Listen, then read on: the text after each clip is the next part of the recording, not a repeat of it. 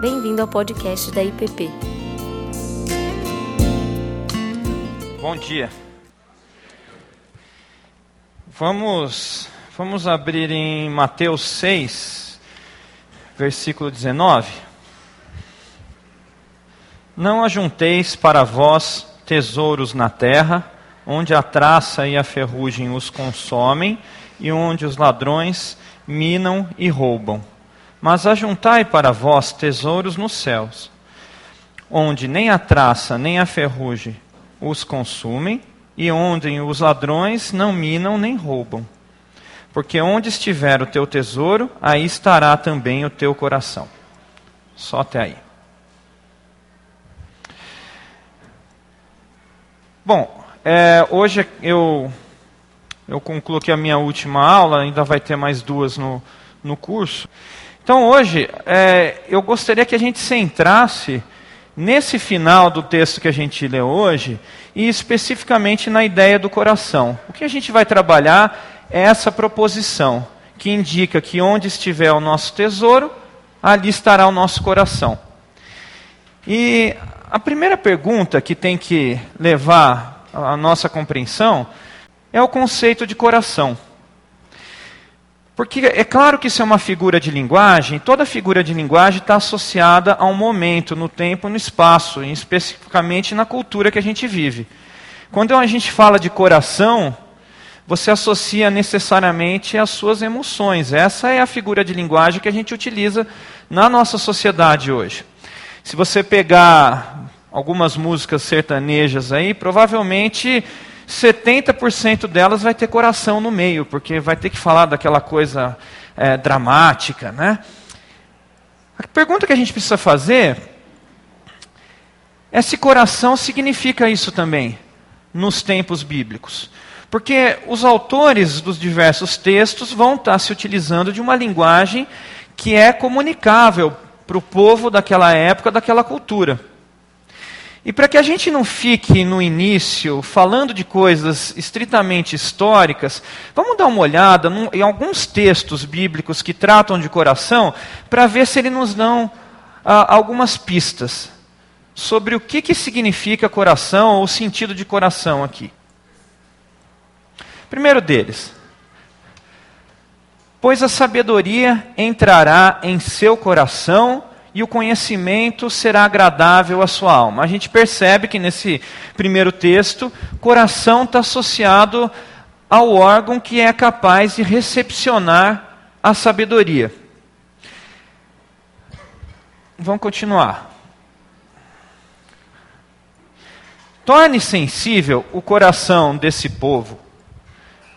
Vai, vai repetir coração mais para frente, mas eu faço aqui uma pausa. É, é importante a gente estar tá falando aqui, está aparecendo. Vou tentar hoje me policiar, porque a gente vai usar muito isso aqui. O Miranda estava me chamando a atenção que a gente precisa lembrar que tem gente que escuta no, no áudio. Então, o primeiro texto que eu li de cima é Provérbios 2,10. Né? É, então, torne sensível o seu coração, ao coração desse povo. Perceba que sensível, insensível, que ele está colocando aqui, está de alguma forma, claro, associado à sensibilidade, portanto, aqui parece que a gente tem uma associação com sentimento. Torne surdos os ouvidos deles feche os seus olhos, que eles não vejam os com os seus olhos, não ouçam com os ouvidos, não entendam com o coração, para que não se convertam e sejam curados. Isaías 6,10. E ali parece ter alguma divergência, porque no início do texto começa a se falar em emoções e depois ele vai falar em razão, porque você entende com a razão. A gente está criando uma certa confusão no início, mas daqui a pouco a gente vai entender ah, como que essa história se fecha. Porém, o Senhor não vos deu o coração para entender. Deuteronômio 29, 4. Mais uma vez, coração associado ao movimento de compreensão, da razão, do discernimento. Honestos e tardos de coração para crer tudo o que os profetas disseram. Lucas 24, 25. E aqui o coração associado à possibilidade da crença, aquilo que te confere a capacidade de crer ou descrer em alguma coisa. E finalmente, em seu coração o homem planeja o seu caminho, mas o Senhor determina os seus passos. Provérbios 16, 9, e aqui o coração associado com a capacidade de fazer escolhas, com a nossa vontade, com as nossas intenções, que é algo que a gente andou trabalhando bastante ao longo de outras aulas. Bom, os estudiosos da época dizem que o coração era o órgão central do nosso ser. É assim que a situação se coloca. Eu vou voltar nisso para a gente entender um pouco melhor. Mas eu quero que você imagine o seguinte: você é um homem ali antigo que conhece muito pouco de anatomia, aliás, praticamente nada, e você começa a perceber intuitivamente que quando a pessoa morre, alguma coisa ali no meio que ficava batendo não está batendo mais. Você percebe, começa a perceber que quando a pessoa se vai, aquele órgão que fazia um barulho, alguma coisa ali dentro, não está mais fazendo. E depois você começa a nomear aquilo coração. Qual é a sensação que aquilo te dá? O que, que te conferiria numa simples análise empírica aqui? Que esse órgão, que inclusive está extremamente protegido por uma caixa torácica, de algum modo está associado à própria vida.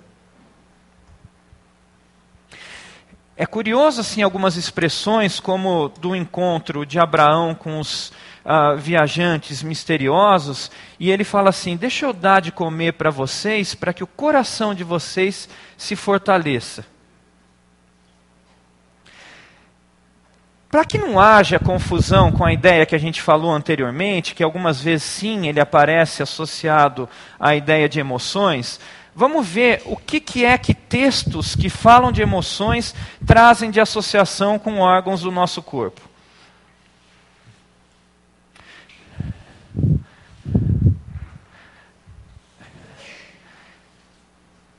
Já se consumiram os meus olhos com lágrimas turbadas, estão as minhas entranhas. O meu fígado se derramou pela terra por causa do quebrantamento da filha do meu povo, pois desfalecem o menino e a criança de peito pelas ruas da cidade. Lamentações 2:11.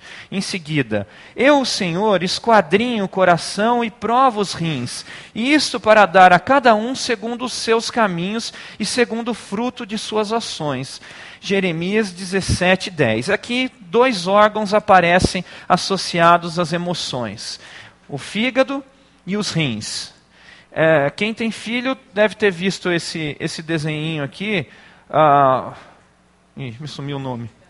Isso, divertidamente, que ele fala aqui sobre as emoções que vivem dentro, é uma boa ilustração aqui, talvez para entender ah, alguma ah, percepção do assunto. Mas veja só, esses dois órgãos vão aparecer ao longo da Bíblia, rins e fígados, associados às emoções, mas com o movimento de helenização do mundo, uh, muito por conta das poesias gregas, os rins começaram a perder a sua, a sua percepção de sede das emoções, até mesmo porque a forma como ele anatomicamente aparece após a morte é feia e aquilo então poeticamente não se sustentava, de tal modo que ficou é, relacionado então à sociedade da época e até os dias de hoje, é, traços do fígado associado às nossas emoções. Veja só, quando você fala que você gosta muito de alguém, o que, que você fala? Você fala que você tem empatia por alguém, não é assim? Empatia vem do quê? De hepatos. E hepatos é a palavra grega para fígado. Então, a associação que foi sendo feita até então passou a ser então que os o órgão relacionado às emoções é o fígado. Não sei exatamente quando que o coração entrou no jogo aí, começou a ser relacionado com as emoções, acho que demanda uma pesquisa histórica mais profunda, mas em algum momento ele assume essa posição que hoje a gente tem uh, culturalmente falando. Né?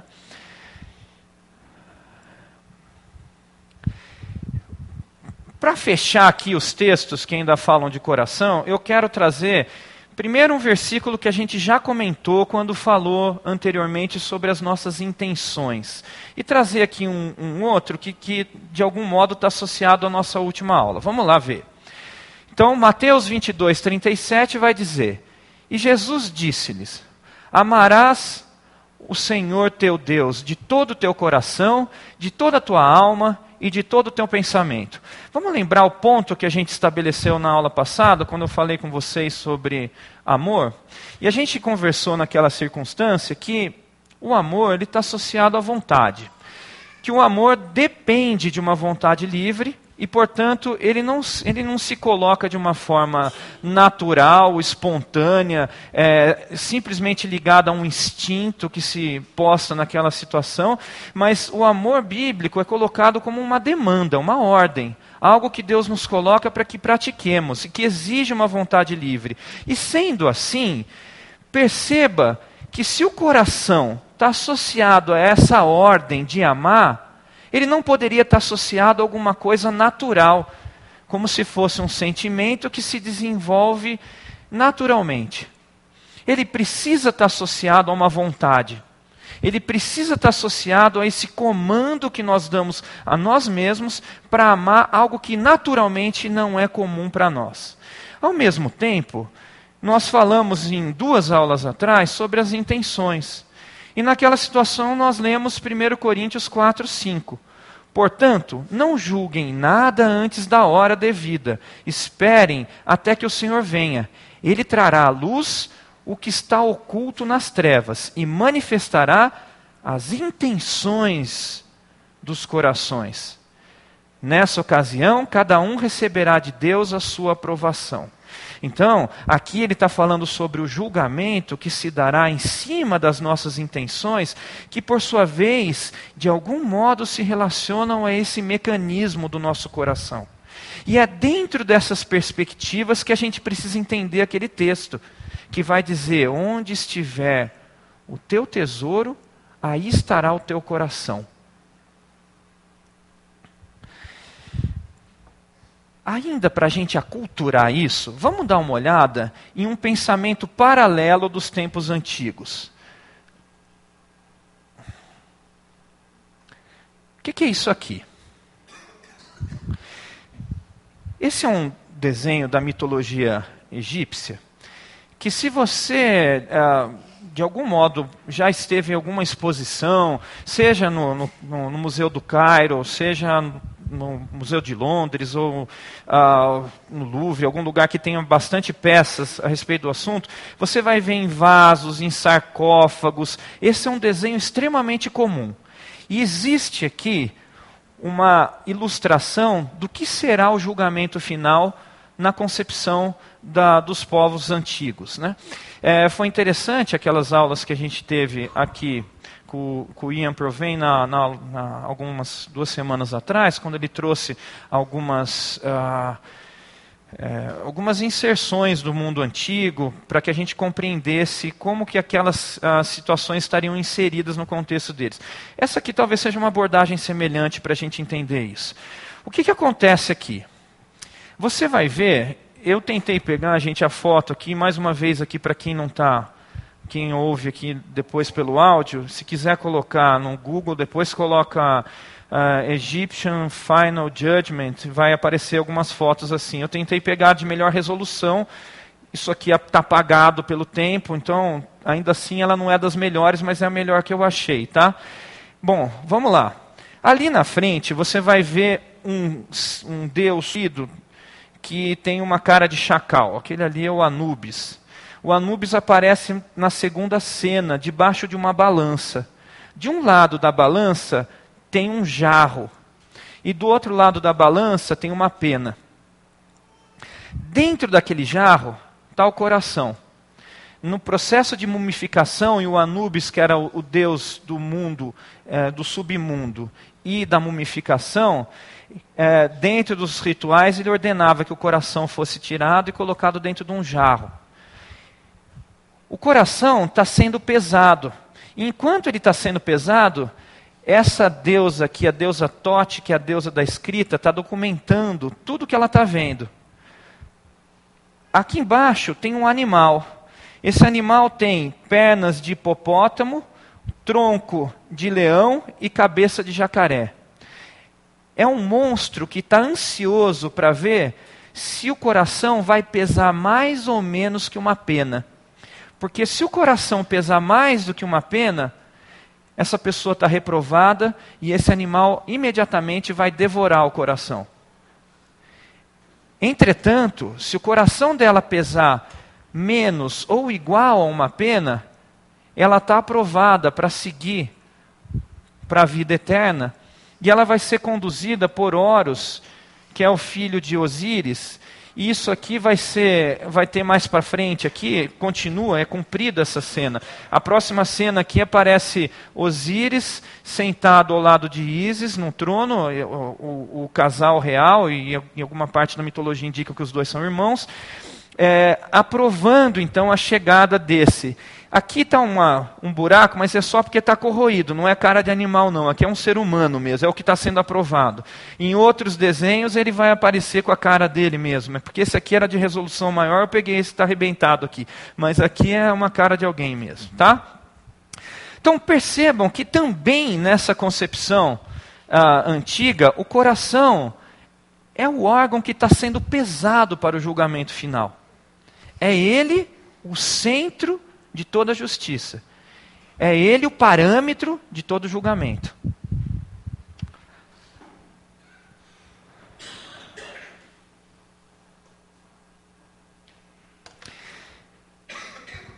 Tendo feito esse contexto, eu começo então com a nossa reflexão aqui, e essa é a pergunta que eu gostaria que a gente respondesse. O que te faz? É, daqui três semanas eu vou eu vou estar tá falando no Vocacho e quem for fazer, eu gostaria que tivesse em mente o que a gente vai conversar aqui.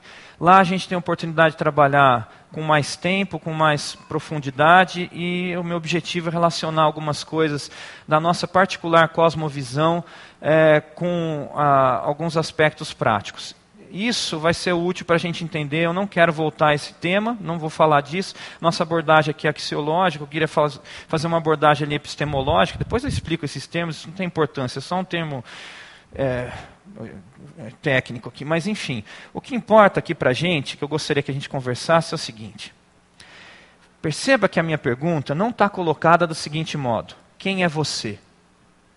Claro que ela tem tudo a ver com essa pergunta, mas a pergunta não é essa. A pergunta é o que te faz?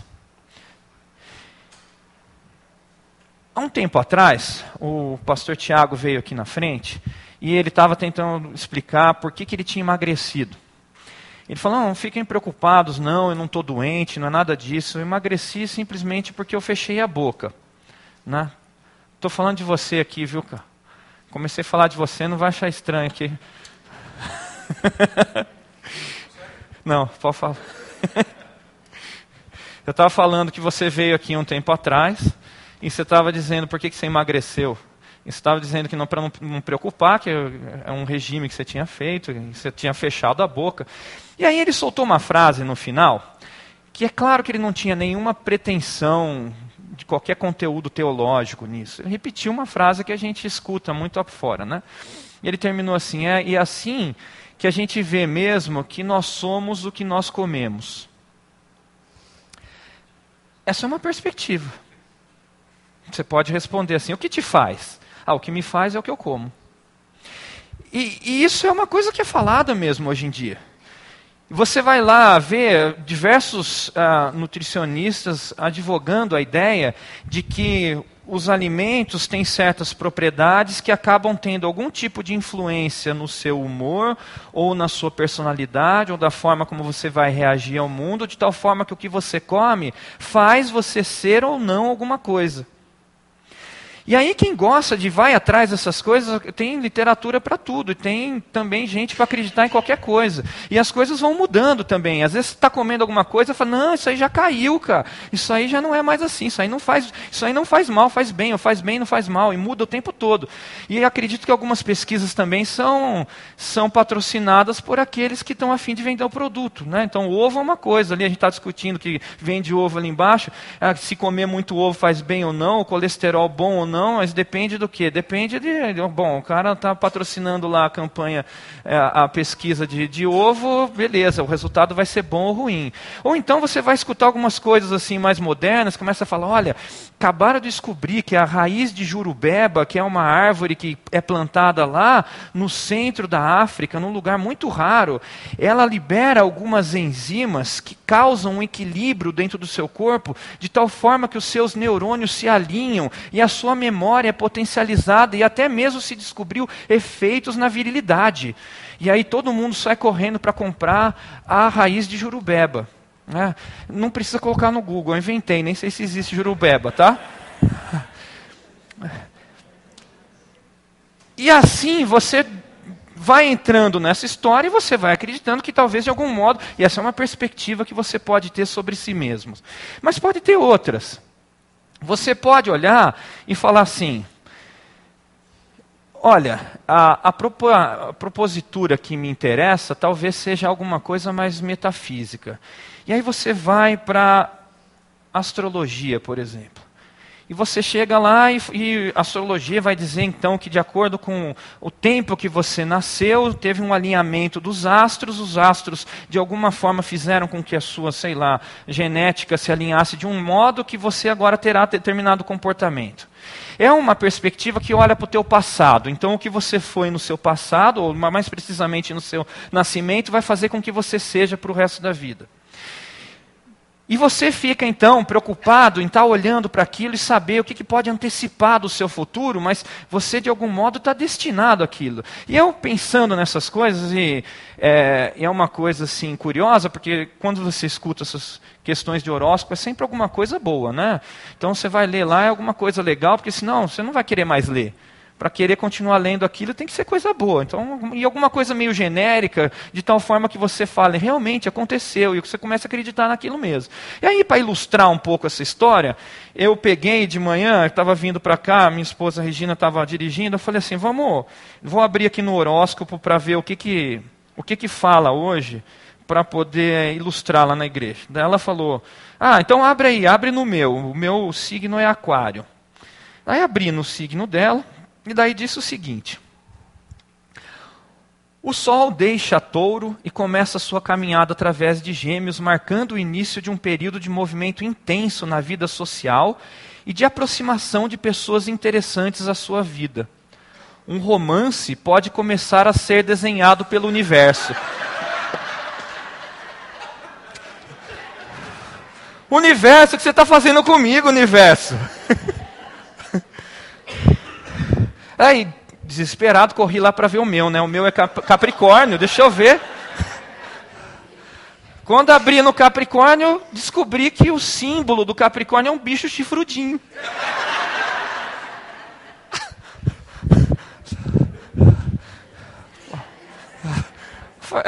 Foi, como é que o pessoal continua lendo isso? Né? Vou ter que ler até o fim para ver. Daí ele arruma no final, fala assim, PS, se você já é uma pessoa comprometida, aproveite as boas energias do casamento.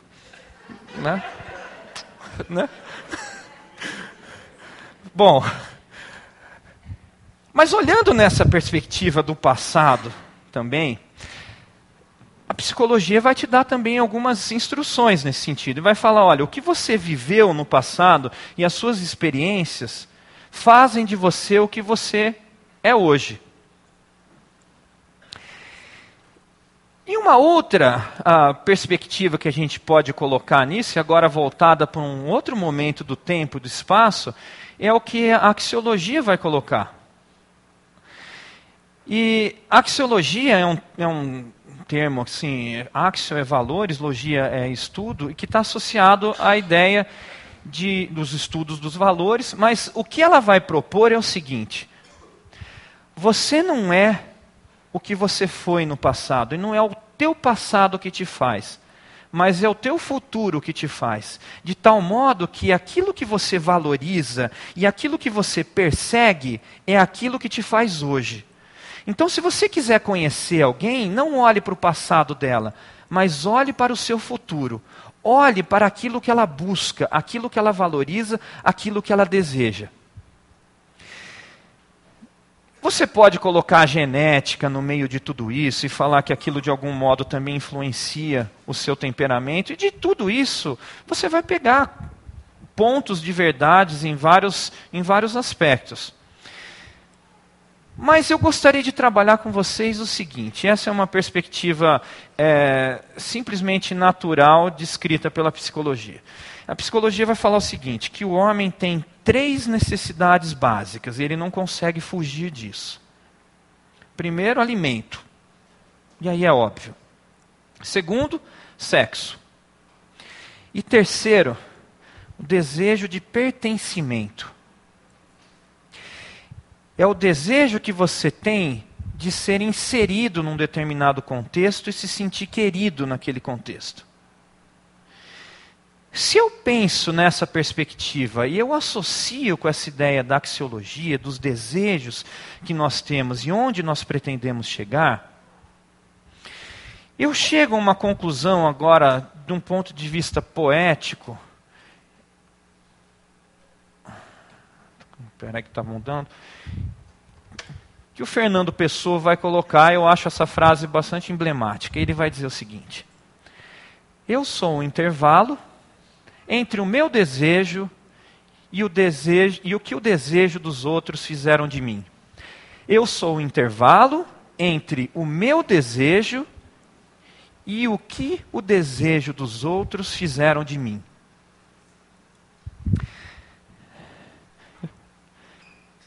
Eu acho isso bastante profundo, porque ele está colocando que ao mesmo tempo que eu tenho valores, desejos, intenções de chegar num lugar, eu recebo influências do meio e desse desejo de pertencimento que é inerente a todo ser humano, que me faz alguma coisa também. Então, na resposta na nossa pergunta, o que te faz? Ele está dizendo: o que me faz são os meus desejos e os desejos dos outros. É nessa relação que eu sou.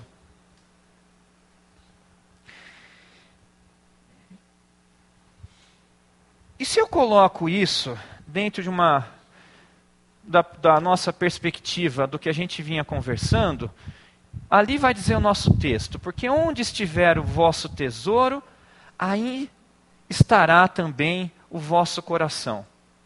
O que é tesouro? Tesouro, a figura de linguagem que está sendo colocada aqui, é aquilo que tem de maior valor. São várias outras passagens que vão colocar situações desse tipo, como da dracma, da pérola, de grande valor e assim por diante. Mas o que ele está colocando aqui é o seguinte: aquilo que você valoriza, é naquilo que você valoriza que está o seu coração. Em outras palavras, a perspectiva bíblica está dizendo: você é o que você valoriza.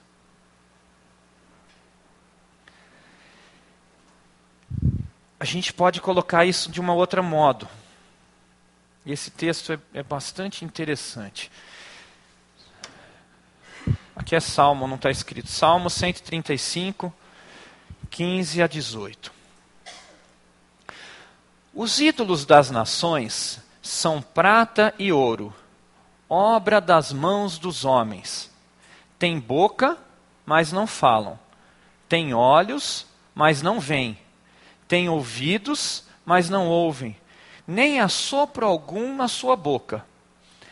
Semelhantemente a eles se tornarão os que os fazem e todos os que nele confiam. O que, que esse texto está dizendo, em outras palavras? O que, que ele está concluindo? Ele começa falando sobre elementos de valor, prata, ouro. Mas ele vai concluir dizendo o seguinte: semelhantemente a essas coisas, se tornam aqueles que os fazem. Em outras palavras, o texto está dizendo: você é o que você adora.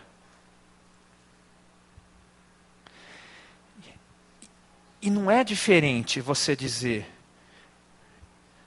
eu sou o que eu valorizo, e dizer, eu me torno semelhante àquilo que eu adoro. O contexto é o mesmo. aquilo onde você foca a sua vida e aquilo que você dá o valor, é isso que te faz.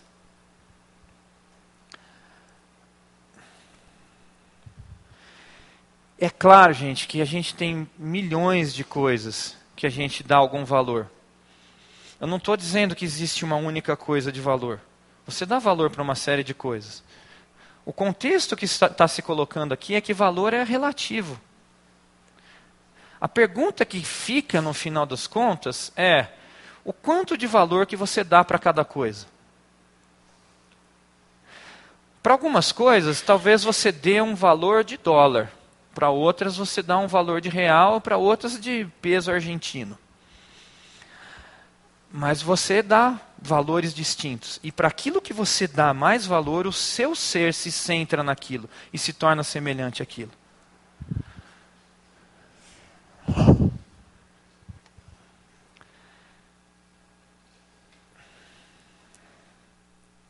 Então,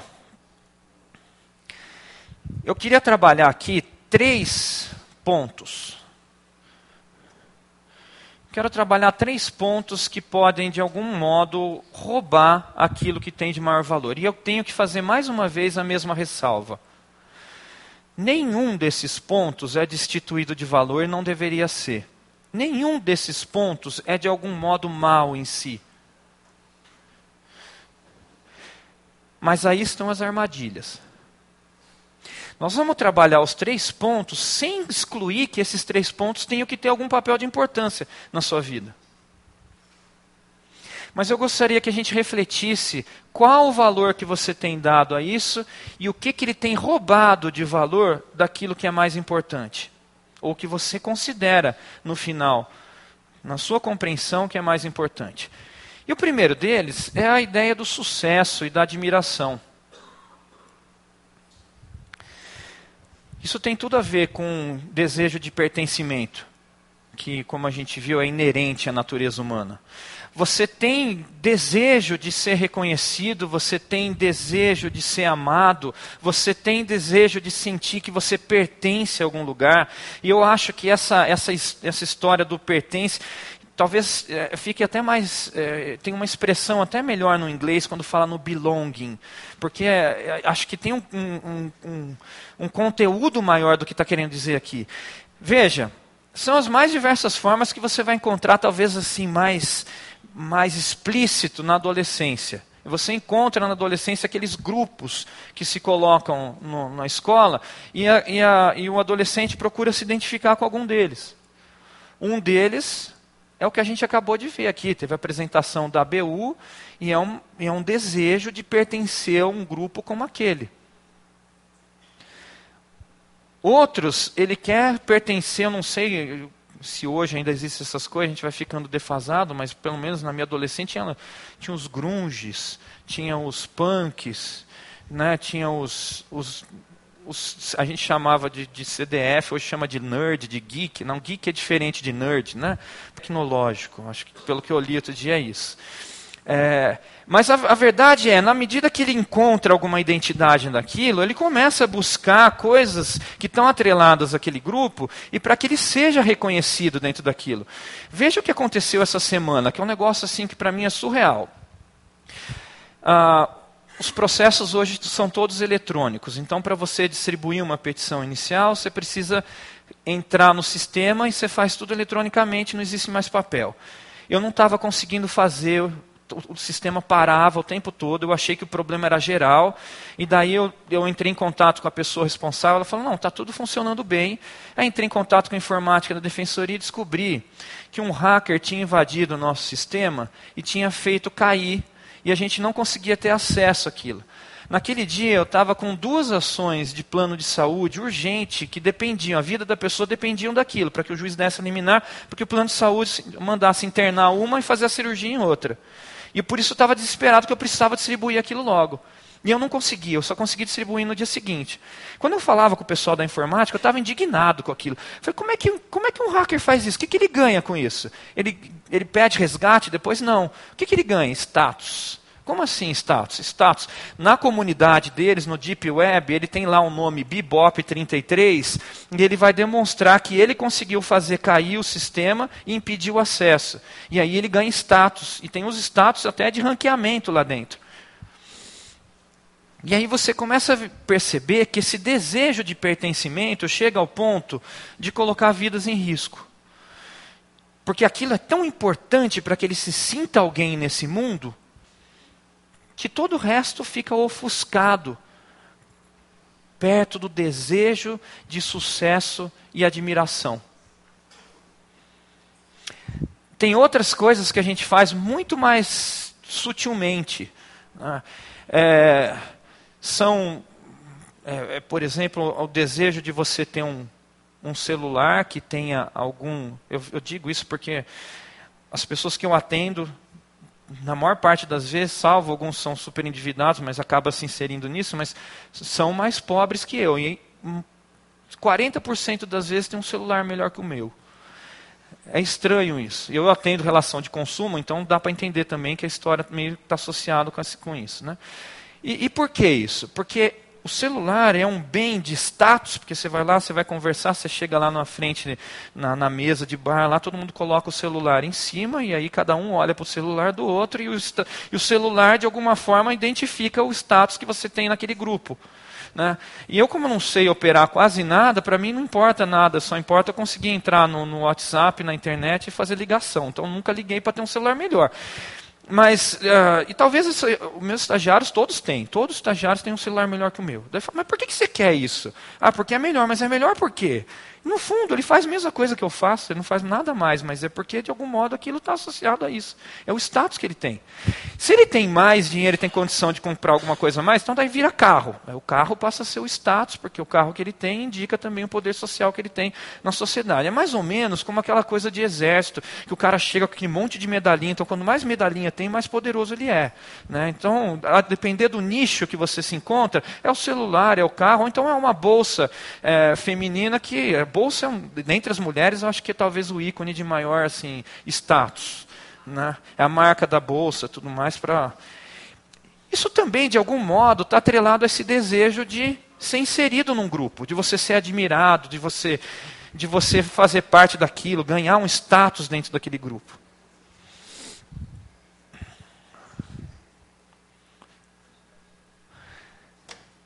Esse é um texto do professor Craig Gay, que é professor lá do Regent College, e ele vai falar sobre essa, esse movimento que a sociedade tem hoje. Ele vai dizer o seguinte: afinal, esse é o caminho do mundo, mas nós não somos chamados a julgarmos-nos dessa áspera maneira. Em vez disso, somos chamados a mitigar o impacto da rígida avaliação objetiva do mundo, lembrando-nos continuamente que aquilo que o mundo chama de sucesso Deus chama de tolice.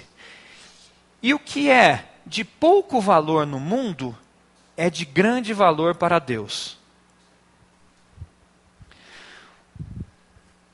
O sistema de valores do mundo que a gente vive é um sistema diverso dos valores de Deus. E isso é tão óbvio quanto olhar o caminho para o, para o qual cada um desses vetores dirige. Porque quando você valoriza determinada coisa, como a gente já conversou, você caminha em determinado sentido. E quando você valoriza outra, você caminha em outro.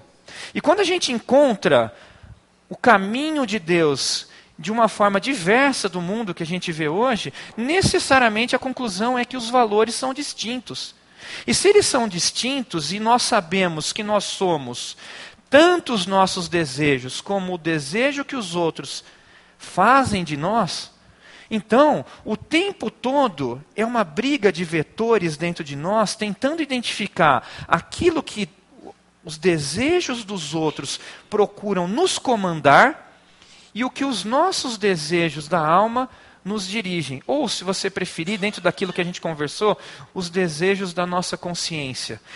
É uma briga interna dentro desses órgãos onde nós temos a mente, a consciência, a alma e o coração, e os valores vetorizando para cada lado e a influência do nosso meio nos chamando para um sentido.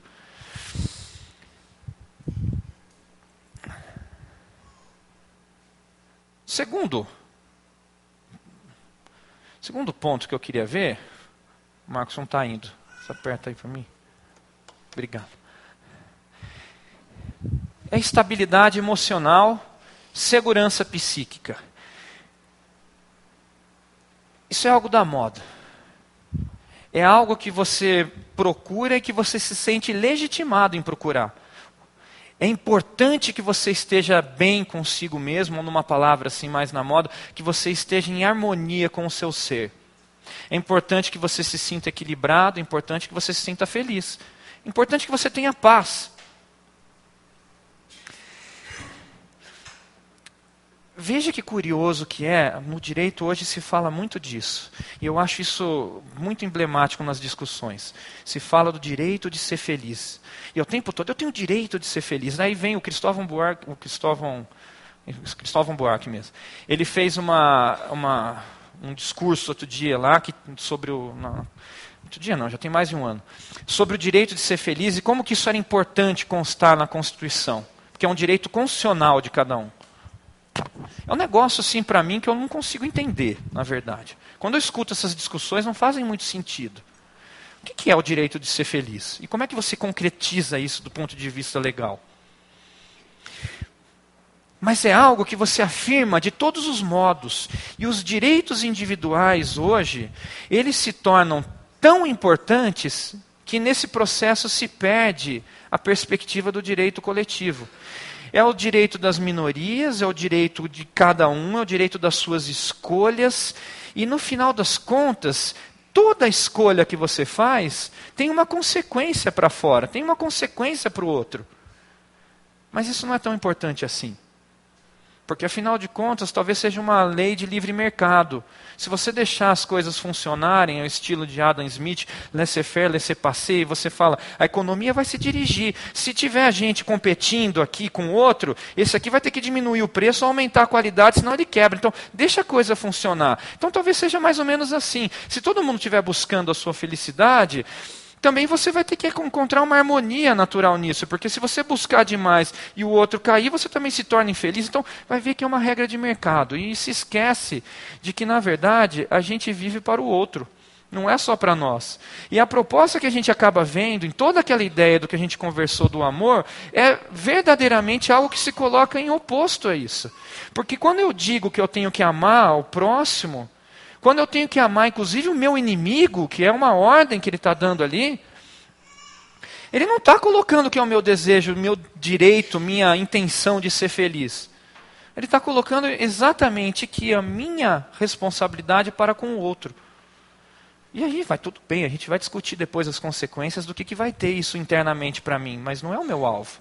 Então, no final das contas, quando a gente fala de valor, e você, você, novamente vai ter um choque aqui. Qual é o choque você? O valor que você dá é para si mesmo ou para o outro? É claro que você tem que dar valor para si mesmo. E ele não está excluindo quando ele diz ame ao próximo como a ti mesmo. Não está preocupado com você.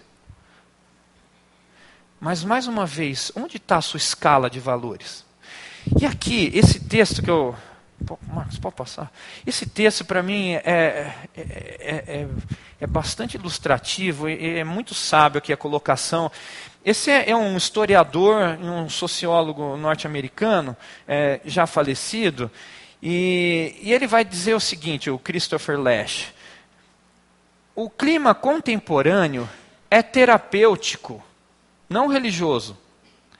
As pessoas hoje não têm fome de salvação pessoal e muito menos para a restauração de uma idade de ouro mais antiga, mas para o sentimento, a ilusão momentânea, o bem-estar pessoal, a saúde e a segurança psíquica. É quase como que ele estivesse dizendo que essa busca por essa segurança psíquica esse sentimento de ilusão, o sentimento, o bem-estar pessoal, acabam tomando o lugar daquilo que se propõe de uma salvação pessoal e se torna uma verdadeira religião. Algo que você busca incessantemente, porque aquilo é o que importa para você e é o seu objeto de adoração. E nesse sentido, quando nós pensamos que nós nos tornamos semelhantes àquilo que a gente adora, ou o que nos faz é o que nós valorizamos, a conclusão é que esse processo nos torna cada vez mais egocêntricos e cada vez mais perdidos no sentido do todo. E necessariamente isso nos afasta do amor. Porque o amor é relacional. E não existe amor egocêntrico. É o próprio amor que a gente conversou naquela aula, do próprio Deus triuno, que não poderia ser único, porque se fosse único não seria capaz de amar e ele é três porque ele ama na Trindade.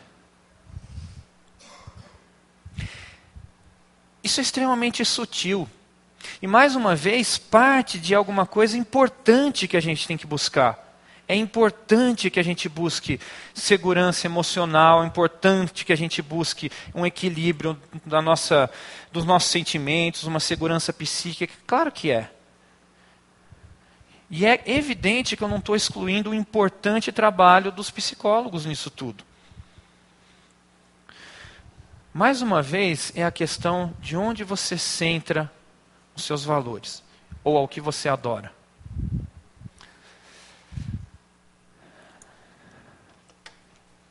Terceiro ponto, talvez seja o que é mais óbvio no texto lá: dinheiro e bens materiais. E, e para falar de uma sociedade consumista e tudo aquilo que a gente busca nisso tudo, a gente demoraria uma aula aqui. E existe uma aula até para isso, porque na próxima aula, que vai ser falada sobre a ansiedade, a solicitude da vida, é importante perceber, e, e isso às vezes a gente passa batido, que o texto, quando fala para que não andemos ansiosos por coisa alguma, ele começa com uma partícula muito relevante. Ele começa dizendo assim: por isso. Então, tudo que vai ser falado na próxima aula sobre isso, sobre ansiedade, sobre as nossas preocupações com o que nós havemos de vestir, de comer, com os bens materiais, está associado com o que a gente está falando agora. Porque é por isso que a gente está falando agora que Jesus veio a falar o que ele falou depois. O próximo texto tem que ser lido em perspectiva com isso que a gente está conversando agora. Marcos. Bom, aqui eu quero deixar então a, a pergunta final para você refletir.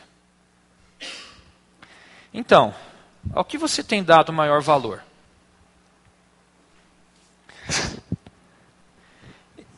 É, eu vou fazer, na verdade, outras duas perguntas que importam, mas antes de falar delas, eu quero que você pense. Ah, 30 segundos aí de silêncio. Ao que você tem dado maior valor?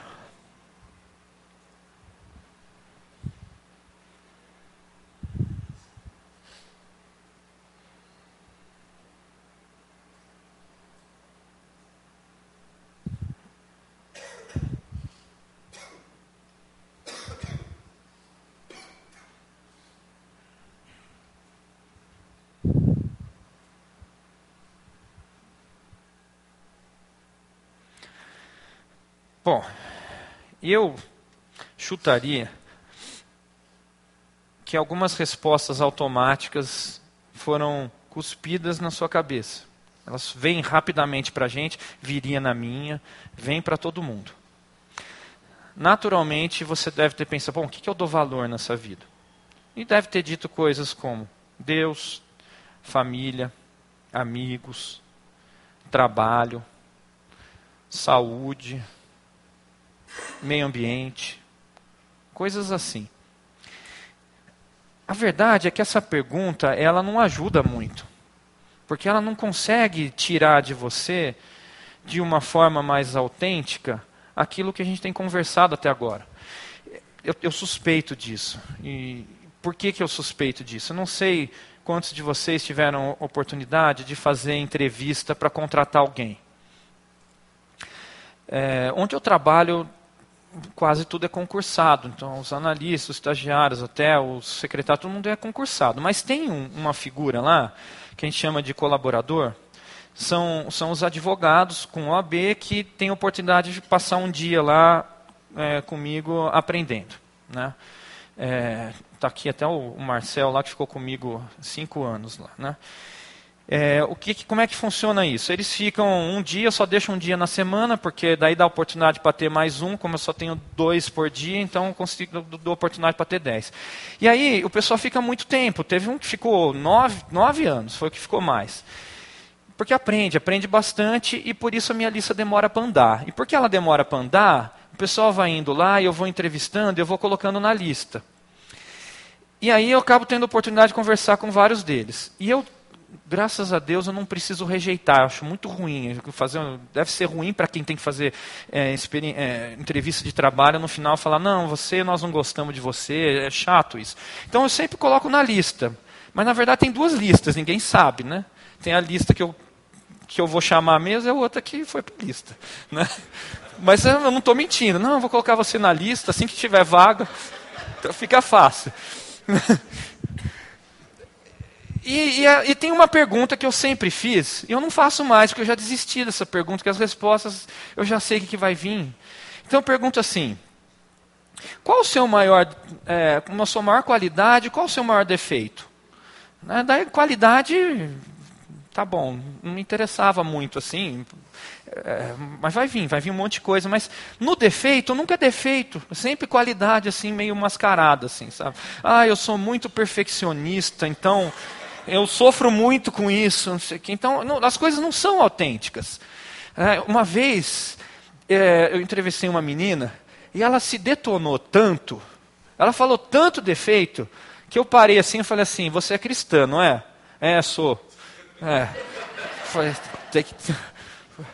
Porque é, uma vez estava conversando com o Ricardo, o Ricardo estava falando de um texto do Pondé que ele estava comparando assim uma, algumas ideologias de, de, esquerda que vão colocando assim muito exaltação a a, a, ao que ele fez e ao que há de ser, e, e ele falava: oh, eu, eu, tenho uma admiração particular com, com, os cristãos, porque no final das contas eles são sempre os piores. Ele fala: não, eu sou isso, eu sou pecador, sou isso. E quando ele vai reconhecendo todas aquelas coisas, ele vai aprendendo seus erros, vai melhorando. Né? É, uma, é uma perspectiva de fato é autêntica, eu acho, eu vejo isso.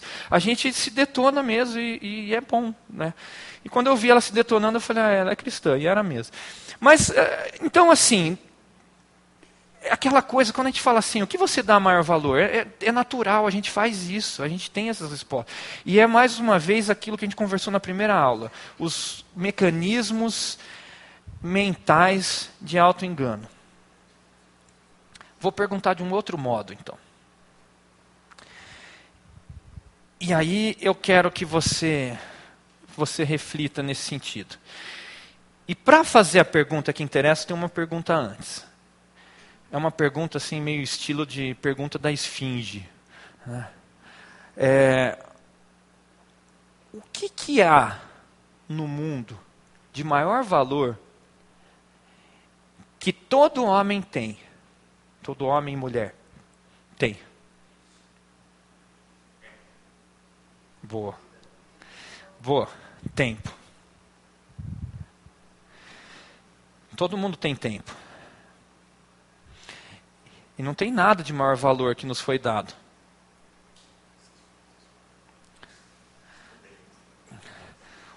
O que, que é que nós vamos fazer com o nosso tempo? Agora eu vou fazer a pergunta que interessa. Quando você tem a possibilidade de escolha, porque boa parte do seu dia você passa em algumas atividades que você não tem muito como fugir. Uma parte você vai dormir, outra parte você vai trabalhar. E é claro que você pode trabalhar mais do que aquilo que você tem que trabalhar, e é claro que você pode dormir mais do que você precisava dormir. Mas alguma parte você vai ter que dormir, vai ter que trabalhar, vai ter que comer, vai ter que tomar banho, algumas coisas você vai ter que fazer. Mas quando você tem verdadeiramente a possibilidade de escolha, onde você decide empregar seu tempo?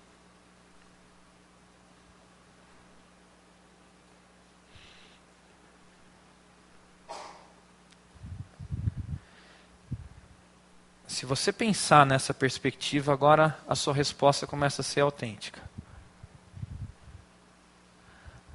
Onde você emprega o seu tempo? Onde está a sua escolha? Onde está o seu valor?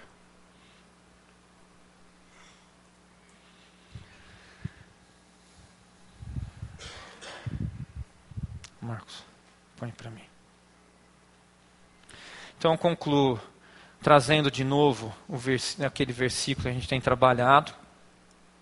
E eu acho que ele precisa ser lido com Provérbios 4, 23.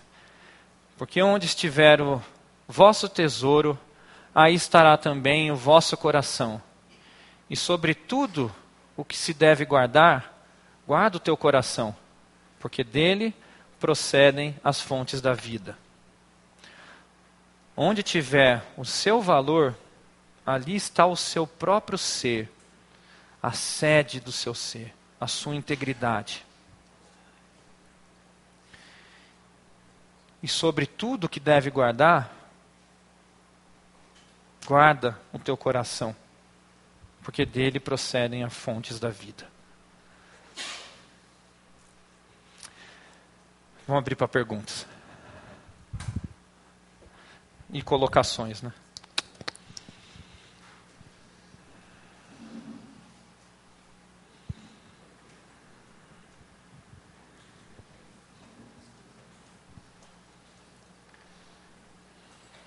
Não, ninguém? Miranda.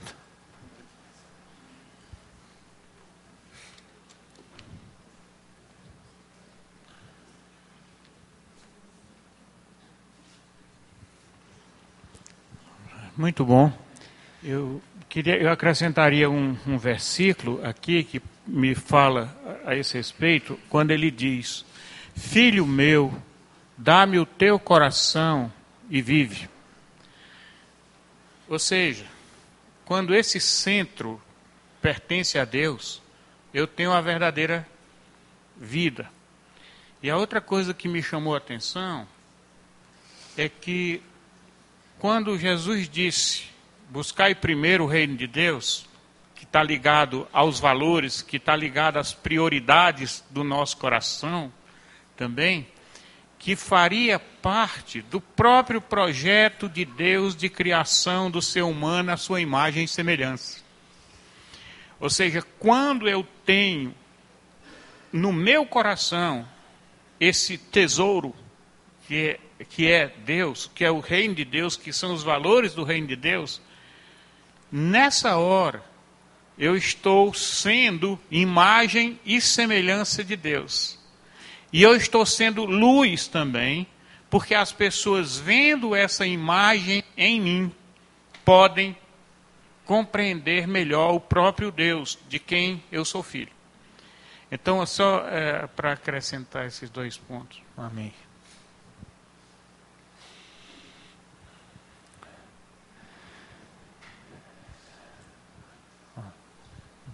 Está lá no fundo. Ali.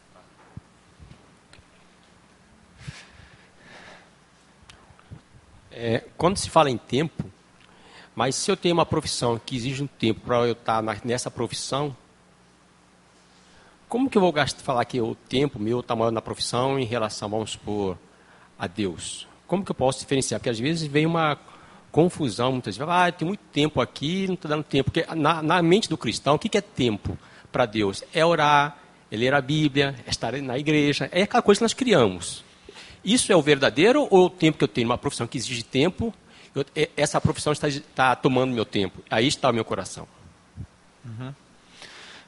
Bom, pelo que eu entendi, a, a, você está querendo colocar assim: o que valeria a pena empregar meu tempo? Aparentemente seria empregar para Deus. E, e, essa é uma perspectiva que pode levar a alguns extremos perigosos. A gente falou na primeira aula, por exemplo, sobre os essênios. Né? E os essênios eram um povo que, que se colocaram fora da comunidade, viviam de forma isolada e eram extremamente dedicados. Os manuscritos que a gente tem antigos, a grande maioria veio dos manuscritos do Mar Morto. Você vê que a dedicação deles à leitura da palavra, à oração, era extremamente intensa. E Jesus está mandando um recado para eles ali, dizendo assim: você não pode pegar a sua luz e colocar debaixo da candeia. aquilo que aparentemente era uma dedicação 100% do tempo para Deus, Jesus está invertendo essa lógica, está falando, não é isso que eu estou esperando de você.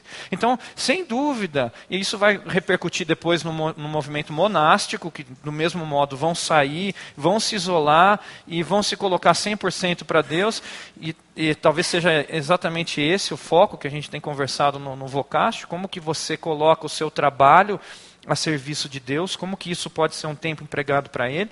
Mas eu não queria colocar essa discussão, por isso que eu fiz questão de pautar isso várias vezes, como se a única coisa de valor fosse o tempo que eu dedico para Deus. Porque tem muitas coisas que a gente tem que dedicar. Entre elas, a nossa família dedicar tempo à nossa família, dedicar tempo ao nosso físico, a cuidar do nosso, a fazer exercício, a comer, a, são vários outros aspectos de valor. E qualquer um desses, desses aspectos de valor pode também se tornar um problema. Você pode passar é, seis horas na academia achando que aquilo é o que, que importa, você pode deixar de trabalhar para ficar com a sua família, daí você não tem dinheiro para dar sustento para eles. Enfim, se você combinar esses fatores, são vários os problemas que a gente pode criar. Né? A, a questão toda, no final das contas, é pensar que a gente tem uma escala de valores, eu dedico tempo a isso, isso, isso. É, algumas coisas talvez a gente não devesse dedicar valor algum, porque ele não tem de fato valor algum, e isso é claro no texto, porque fala de coisas que a traça corrói, e nisso ele está dizendo isso não tem valor nenhum. Várias outras coisas vão ter o seu valor. Se a gente der muito valor para alguma coisa que não deveria ter tanto valor, é um problema também. Mas a gente vai ter que viver dentro dessa sabedoria, de buscar é, saber usar o nosso tempo de maneira sábia. Hum, fala.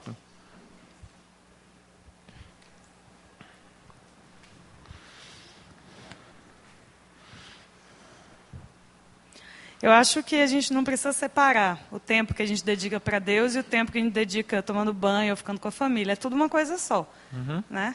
Acho que é bem por aí. Assim, o Celso fez o comentário, ele é médico, e quando eu estava em Salvador há um mês, um mês e meio atrás, uhum. eu liguei para ele que a minha filha estava internada com urticária. Uhum. E ele ficou lá uma hora comigo no telefone explicando isso. Então ele estava sendo médico, ele estava sendo cristão, então, acho que é por aí. A gente uhum. não precisa assim, botar isso necessariamente. Às vezes, realmente precisa. Às vezes, a gente chega à conclusão de que a gente não está sentando para ler a Bíblia. Tem essas, essas atividades que são é, tipicamente devocionais, uhum. que são importantes. Mas no mais, para mim, a hora que eu estou lá cuidando das minhas filhas, aquilo ali é louvor puro, para mim é. Uhum, isso, é verdade.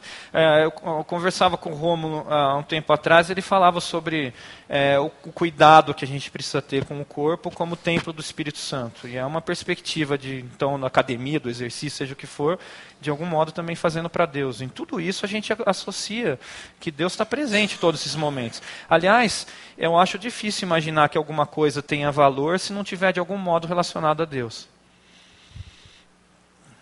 Fala, Luzia. Ah, Luzia. Luzia.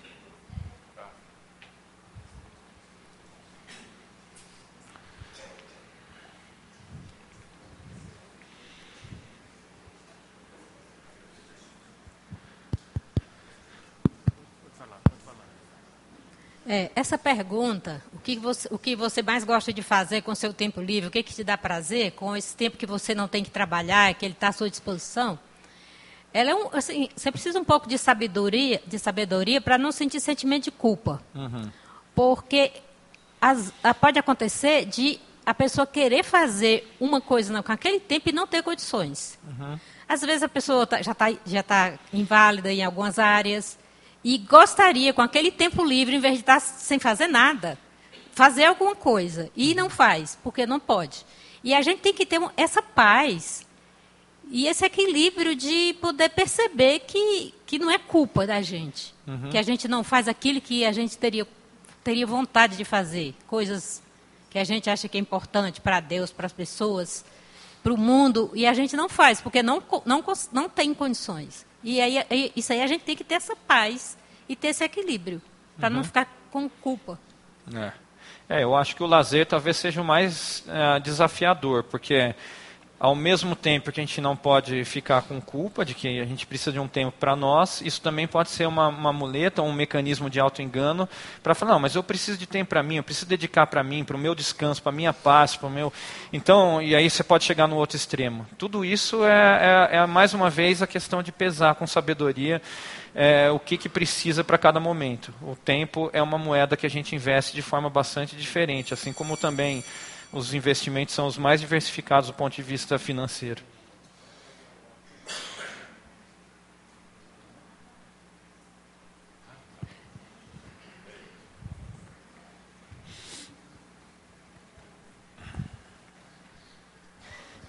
Não quero tomar o tempo talvez já tenha passado, mas só complementando aquela questão do irmão com relação ao trabalho, eu acho que isso também se coloca naquele paradoxo de você viver entre os seus próprios desejos e os desejos dos outros com relação a você. Porque a nossa jornada de trabalho é determinada por uma sociedade que não é fundamentada em valores cristãos. Eu sou concursada também, tenho que trabalhar 40 horas por semana. Isso limita muito a minha liberdade sobre o que eu vou fazer do meu tempo. Uhum. Então, um pouco desse paradoxo de viver no mundo, não sendo dele, ter que se conformar a determinadas questões e transformar onde possível, né, onde a gente tem essa maior margem de liberdade. Uhum. Tá certo.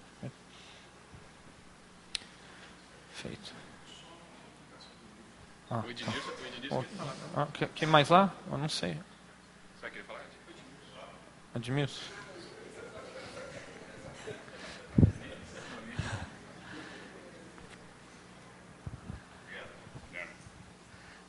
Antônio, é, o texto de Mateus, o que, que, você acha de, dele lido de maneira absolutamente literal? Quando a tenta responder o que está no meu coração, você fez a questão do tempo, que é nosso maior valor, e cabe também uma análise do que a gente faz com o nosso dinheiro mesmo. Quer dizer, você pegar uma planilha mensal e olhar o que, que eu gasto meu dinheiro, a gente vai ver o quanto que a gente é egoísta, você está gastando com os outros. E isso é tranquilo, cara. O que, que, você, tá, o que, que você faz com a sua grana é onde está seu coração. Quer dizer, você está usando só para você, você divide o quanto você é. É uma boa análise também para saber onde está o nosso coração. Né? É, é verdade. É, é, como eu disse, Ed. Essa, essa perspectiva não pode faltar. Eu só. É, a, é, porque é uma aula própria, eu acho que merece uma aula toda dela mesmo. É só um, um rápido comentário, assim, é que às vezes, eu estava falando aqui com o Ednilson, diante de um texto assim tão, tão, tão enfático de Jesus, eu sempre percebo que a nossa tendência é encontrar um equilíbrio. E eu confesso que eu tenho uma dificuldade enorme em achar equilíbrio, porque para mim equilíbrio é um jeito de fugir da radicalidade do texto, né? para olhar e ver que realmente o nosso, o nosso tesouro é colocado em algumas coisas que a gente não quer mexer nele. Né? Uhum. Então é mais isso aí. Ah, por exemplo, o Ednilson tocou nesse, nessa questão do dinheiro né, se a gente for olhar isso direitinho. A questão do tempo que você colocou e de outras prioridades que a gente trabalha, porque é claro que tem uma, uma, a vida é complexa e tem uma infinidade de situações, mas o que Jesus está colocando aí tem uma precisão, uma, uma clareza, uma objetividade que precisa ser levada por, a sério, porque ela ele fala contra nós, contra certas tendências que nós naturalmente desenvolvemos e que não queremos mexer nelas com muita facilidade, sabe? Há uma resistência, pelo menos minha, é, existe uma resistência em pensar nessas coisas. Uhum. Sim, verdade, Ricardo. É, é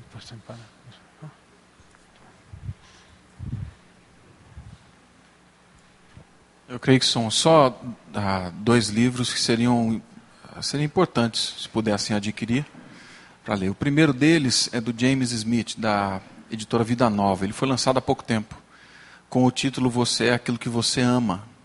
Ele alinha, ele alinha bem a, esse convite da espiritualidade com essa proposta que você fez hoje. Ele trabalha de forma extensa o tema. E é um livro bom, assim, de leitura agradável e com muito conteúdo. O James Smith, da editora Vida Nova, é Você é aquilo que você ama. Bom. E um outro, também é um livro mais antigo, ele é tem tons mais teológicos, é, do Bailey, que é Você é aquilo que você adora. Uhum. É, ele vai pegando essa, essa construção de anos, e o título do livro é este. Mas são dois livros interessantes aí, se alguém quiser investir mais tempo nessa reflexão e trazer para o momento devocional, esses dois livros são, são importantes. Quem, quem que é o autor do segundo? Ah, eu não vou lembrar os, o, o, primeiro nome dele, mas é o Bailey. Ele é da editora Vida Nova também. Se você colocar, você é aquilo que você adora, uhum. você vai encontrar. Entendi. Ah. Tá bom, boa dica. Então tá bom, gente. Passou já o tempo, né? Então, vamos, vamos orar?